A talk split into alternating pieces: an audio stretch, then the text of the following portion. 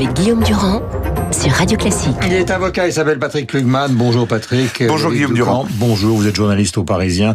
Nous allons parler donc euh, de tous les sujets d'actualité qui évidemment alimentent la presse ce matin. D'abord, est-ce que vous considérez l'un et l'autre qu'il s'agit d'un gouvernement de Sarkozy ou d'un gouvernement qui serait fait justement pour éliminer définitivement la droite et même, euh, comment peut-on dire, les arrière-pensées de Nicolas Sarkozy? Parce que beaucoup considèrent que l'ancien président de la République n'en démordera jamais, un peu comme Ségolène Royal tout à l'heure, à savoir je veux et je serai candidat un jour Alors, question 1, non. Question 2, oui. Euh, un gouvernement pour faire plaisir à Nicolas Sarkozy Non, pas, pas réellement. C'est vrai que beaucoup des talents euh, qui sont mis en avant dans ce gouvernement, que ce soit Darmanin, Le Maire, on travaillait avec Nicolas Sarkozy. On travaillait avec Nicolas Sarkozy. Bachelot. Oui, mais Roselyne Bachelot, elle, était en rupture avec Nicolas Sarkozy. Ne s'apprécie pas du tout, euh, Roselyne Bachelot et mm. Nicolas Sarkozy. Euh, donc oui, le casting peut donner ce, sentiment. Ce n'est pas la, motivation d'Emmanuel Macron n'est pas de faire plaisir ou d'éliminer une éventuelle ambition quand même très peu probable étant donné son calendrier judiciaire de Nicolas Sarkozy. À l'inverse, euh, oui, euh, Emmanuel Macron fait le constat que euh, c'est la droite qui a le réservoir de voix. Non mais quelqu'un de gauche n'ira plus voter pour Macron, quoi. Voilà, c'est l'analyse. En tout cas, je la, je la caricature volontairement, je la pousse jusqu'au jusqu'au bout, et que donc L'important, l'aspect capital pour lui d'ici 2022, c'est de euh, non pas faire un virage à droite, mais un ancrage à droite. Avec réservoir de voix. Voici ce que Jean Castex disait tout à l'heure chez nos confrères de RMC, ce qui va faire réagir Patrick Lugeman immédiatement. Il s'agit de la nomination d'Éric Dupont-Moretti qui est commentée par tous les journaux ce matin. Jean Castex, il y a quelques instants. Nous n'avons pas nommé un garde des Sceaux haut en couleur, solide, costaud, pour s'en prendre aux magistrats. C'est classique qu'un grand avocat soit garde sceaux. On l'a nommé pour défendre la justice, pour porter les couleurs de la justice au sein de l'appareil d'État et lui redonner ses moyens et Donc vous lui donnerez les moyens Oui. Vous augmenterez le budget de la justice Oui. Voilà, donc la voix poétique, c'est celle de Jean-Jacques Bourdin. Klugman, vous êtes avocat. Oui. Bonne idée ou pas? C'est euh, question compliquée, réponse succincte. Euh, Est-ce que c'est une bonne idée? Je dirais pari audacieux. Pari audacieux pourquoi? Parce que un garde des sceaux, euh, il gère trois choses. Il gère une administration composée de magistrats essentiellement, pour les plus importants et les plus euh, illustres. Il gère une, un programme très important le, la carcérale, donc le, les prisons. Et euh, depuis les dernières années, depuis 15 ans, il s'occupe de plus en plus du droit des victimes. Euh, Éric Dupont-Moretti a construit sa carrière d'avocat sur l'affrontement permanent avec les magistrats, Mhm. quelle que soit leur position ou leur rang, avec d'ailleurs panache et courage. Euh, il déteste, comme beaucoup d'avocats euh, pénalistes, la prison, et mais en tout cas il la connaît parfaitement.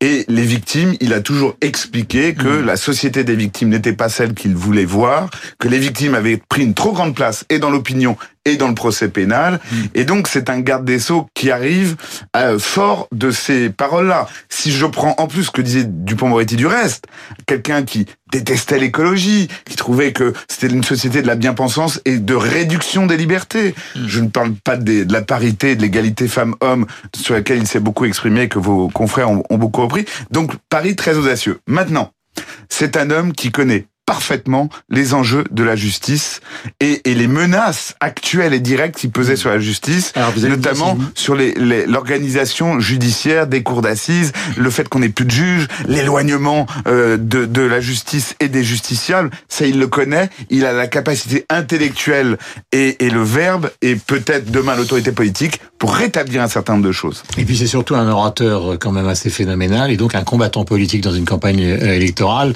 euh, de haut de haut vol, parce que imaginez un débat euh, Le Pen du Pont-Moretti ou Mélenchon du Pont-Moretti, mmh. vous voyez ça à la télévision, les gens vont se précipiter. Donc c'est un atout. Souvenez-vous par exemple que Philippe Seguin avait été un atout fantastique pour Jacques Chirac, parce que quand il est entré en scène dans une émission de télévision, euh, il frappait et il frappait fort, même si sa carrière a fini par se. Par, par... Mais j'aurais demandé son avis avant que vous continuez, justement à David sur cet aspect-là, c'est sur l'utilisation, non pas judiciaire de Dupont-Moretti, mais sur son utilisation politique. Alors nous, dans le Parisien, on a titré hier, c'est la fin des technos, c'est l'heure des punchers.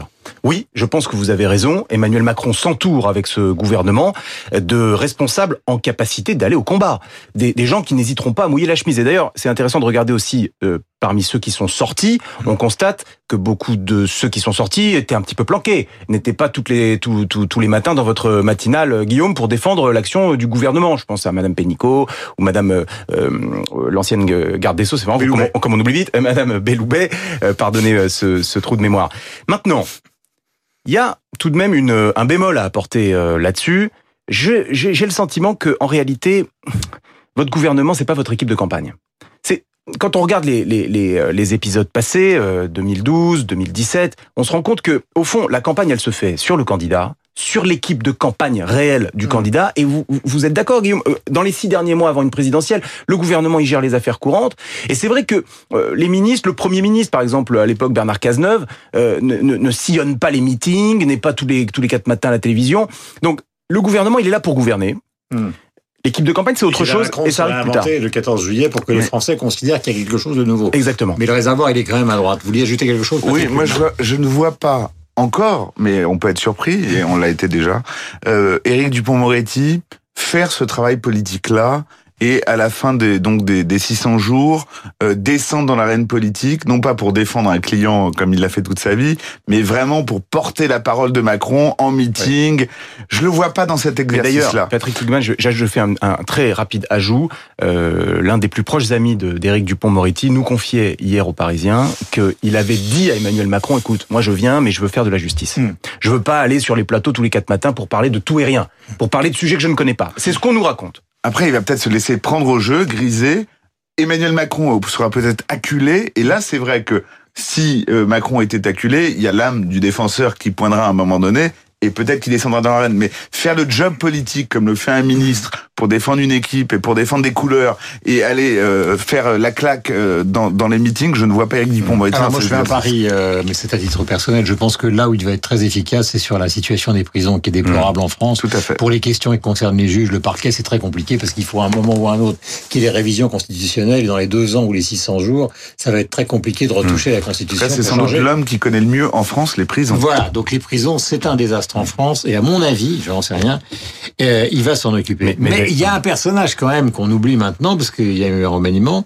Euh, c'est Monsieur Castex et le mystère Castex est quand même un, je, je, je, je c'est, est quand même une sorte d'énigme politique parce que euh, tout le monde dit que c'est un, un, type assez formidable. Mmh. On parle de la presse, de ceux qui le connaissent, euh, qui s'est donné, comment peut-on dire, euh, un, un, calendrier très rapide, puisque le Ségur de la santé, 7 milliards et demi, une semaine, a-t-il dit, pour régler ça. Les retraites, au moins, au minimum, un agenda.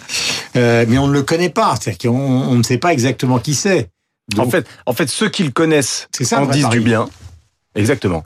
Mais c'est un pari qui, qui peut quand même être gagnant. Je crois qu'on va toujours un petit peu trop vite en besogne pour dire voilà, Mister Nobody, euh, euh, il va être très effacé. Bah, depuis qu'il euh, est là, il est plus du tout Mister Nobody. Bien sûr, ça va très vite et plus personne ne parle d'Edouard Philippe. Un quart d'heure après la démission. Bon, donc il y a un moment donné, vous êtes premier ministre de la France c'est pas pour faire de la figuration. Mmh. Moi, je n'y crois pas à cette thèse-là, et je ne pense pas qu'Emmanuel Macron ait pu, pendant trois ans, nous expliquer combien il était attaché aux institutions et au rôle euh, institutionnel du Premier ministre, et tout d'un coup, complètement euh, changer d'avis. Je ne crois pas. Je crois que cette, cette vision-là, on a été peut-être euh, parmi les commentateurs un peu caricatural euh, sur Jean Castex. Je pense qu'il va nous surprendre. Hum. Et que, regardez, là, il vient d'annoncer, 20 juillet, je réunis tous les partenaires sociaux. Il y a deux jours, les, les syndicalistes et même le patronat disaient non, non, non, c'est trop tôt, on verra ça en septembre. Bon, ben voilà, ça se produit, c'est le 20 juillet. Hum. Dimanche, il sera en Guyane parce que la situation sanitaire en Guyane est catastrophique. Bon, il, il, prend les rênes là. Hum. Euh, question à vous, Patrick, puisque oui. vous êtes aussi, vous êtes un avocat, mais vous avez aussi beaucoup accompagné la gauche, euh, notamment à la mairie de Paris. Euh, Ségolène Royal fait le parti. Elle l'a dit tout à l'heure que la gauche va se reconstituer, mais que son problème majeur, c'est qu'elle n'a pas de leader. Alors, on a toujours le vieille histoire de la gauche, c'est-à-dire Mélenchon serait un peu décrédibilisé, voire totalement décrédibilisé. Jadot aurait un problème avec les écologistes les plus les plus durs, donc on ne sait pas certain hein, qu'ils puissent prendre euh, le leadership de la gauche. Et pourtant, c'est eux qui ont eu les meilleurs résultats. Quant au Parti socialiste, c'est une nébuleuse euh, dont plus moi, personne ne sait moi. qui la dirige. Donc, mmh. est-ce que vous croyez que la gauche, qui a eu de bons résultats au municipal, euh, mais des résultats de ville, pas des résultats sur l'ensemble du pays, peut vraiment se reconstituer contre Emmanuel Macron je, crois que dans l'opinion, euh, elle s'est reconstituée autour de ce pôle entre l'écologique et le social. Je crois qu'il y a un leader qui a émergé mais pour le moment, ce leader-là n'aspire pas à aller au-delà de sa position actuelle. C'est Anne Hidalgo qui est maire de Paris et qui incarne parfaitement ce qu'est cette gauche-là. C'est-à-dire qu'elle n'est, elle pas estampillée socialiste, mais elle est sur des convictions extrêmement identifiées. Parfois, d'ailleurs, on le lui reproche. Mais c'est vrai qu'Anne Hidalgo, jusqu'à présent, a toujours dit, je parle devant le rédacteur en chef politique du Parisien, qu'elle ne souhaitait pas Ah. euh, endosser de, de, de, de rôle au-delà. Mais en tout cas, Ce serait commencer la campagne sur un mensonge. Hein, parce qu'elle l'a répété 15 fois Oui, oui, pendant la campagne Mais municipale. en tout cas, dans l'opinion, il me semble que c'est un de ces leaders-là. Yannick Jadot, lui, c'est exactement l'inverse. Il s'est autoproclamé le leader de cette nouvelle coalition. En tout cas, dans l'opinion, Mhm. ça existe. Il y a des figures émergentes. Le processus si politique en est question, donc au début, mais pas à En l'arrivée. gros, les sondages, et c'est on termine tous les trois. En gros, les sondages depuis des mois disent c'est Macron-Le Pen, c'est Macron-Le Pen au deuxième tour. Ouais, Donc bah. qu'est-ce que ça veut dire Et tous ces sondages-là ont toujours été faux. Ouais. Les Français euh, changent toujours le, le, le duo, le duo d'arrivée des présidentielles. Ouais. Ils ne supportent pas les pronostics fabriqués à l'avance surtout, deux ans. surtout les sondages effectués alors que nous n'avons pas la ligne de départ. Ils sont forcément faussés. On- euh, moi, je ne sais pas qui sera le candidat de la droite, par exemple, à l'heure où on se parle. Et on ne sait pas celui de la gauche. Et non plus à gauche. Donc, euh, les sondages actuels, bon, il faut les prendre avec beaucoup de prudence. Il est 8h58 sur l'antenne de Radio Classique. Nous étions avec David Boucan, rédacteur en chef politique du Parisien, et avec Patrick Plugman, qui est avocat et qui a longtemps travaillé avec Anne Hidalgo à la mairie de Paris. Voici euh, le journal de 9h avec Lucille Bréau, la météo. Nous irons à la bourse et nous retrouvons avec bonheur Franck Ferrand. Vous êtes sur Radio Classique.